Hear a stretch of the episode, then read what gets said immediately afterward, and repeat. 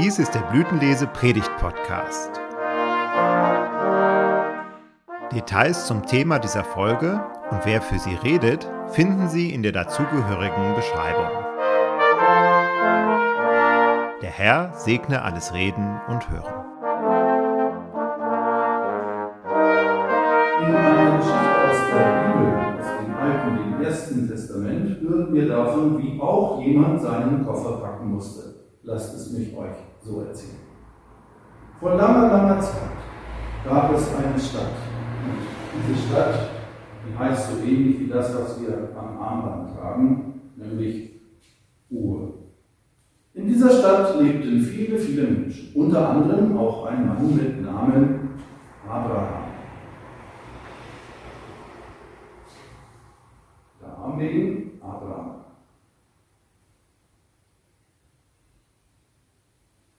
Abraham war ein Mann, der hatte viele Dinge. Er war sozusagen ein reicher Mann, könnte man sagen. Er hatte zum Beispiel Kamele.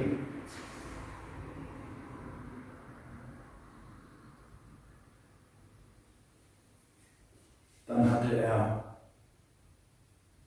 Elefanten. Nein, das sind keine Elefanten, das sind Esel. Und er hatte jede Menge Rinder.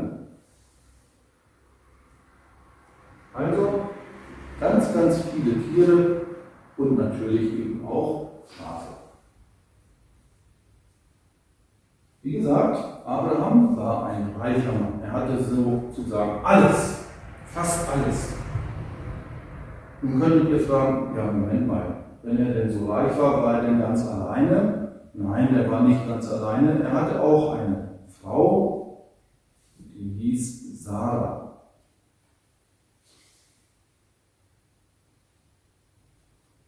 Und nun kann man sagen, dass Abraham und Sarah sich nichts Sehnlicheres wünschten als ein Kind, denn das hatten sie nicht, kein Kind.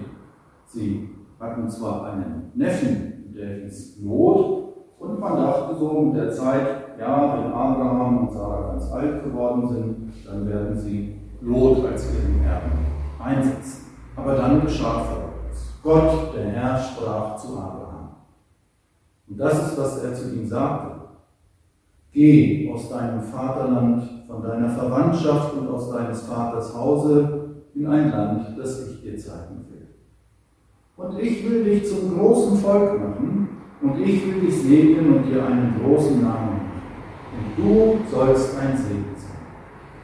Und ich will segnen, die dich segnen und verfluchen, die dich verfluchen und in dir sollen gesegnet sein alle Geschlechter auf Erden. Was glaubt ihr, was Abraham dann gemacht hat? Sich zurückgelegt und sagt, naja, ist ja nett, dass Gott das zu mir sagt. Nein.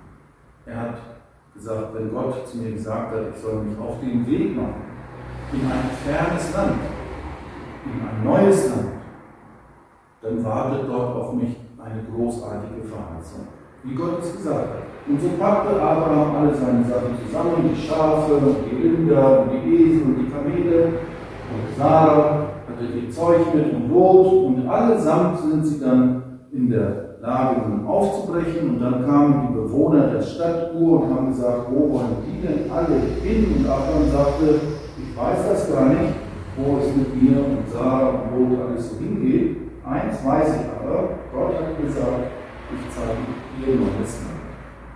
Und nicht nur die Erwachsenen waren dabei, sondern auch einige Kinder haben zugeguckt. Wo geht es hin mit Abraham? Und Abraham und Sarah und Lot mit ihren ganzen Besitztümern haben sich dann auf den Weg gemacht in ein neues Land. Worte, die wir erinnern. Ihr Lieben, wir haben von Abraham gehört, wie er sich auf einen neuen Weg gemacht hat. Und auch ihr geht nun einen neuen Weg. Ihr beginnt im Sommer mit einer neuen Schulform. Und da sind Dinge, nämlich Worte, die wir gerne mitnehmen wollen, in die neue Zeit, so ähnlich wie es damals mit Abraham und Sarah war. Ich habe ein paar Worte mitgebracht und die packe ich auch hier in den Koffer. Lege ich mir mal hier kurz hin. Worte, die wir mitnehmen in die neue Zeit. Werte wie zum Beispiel Geduld. Das haben wir in der Schule gelernt.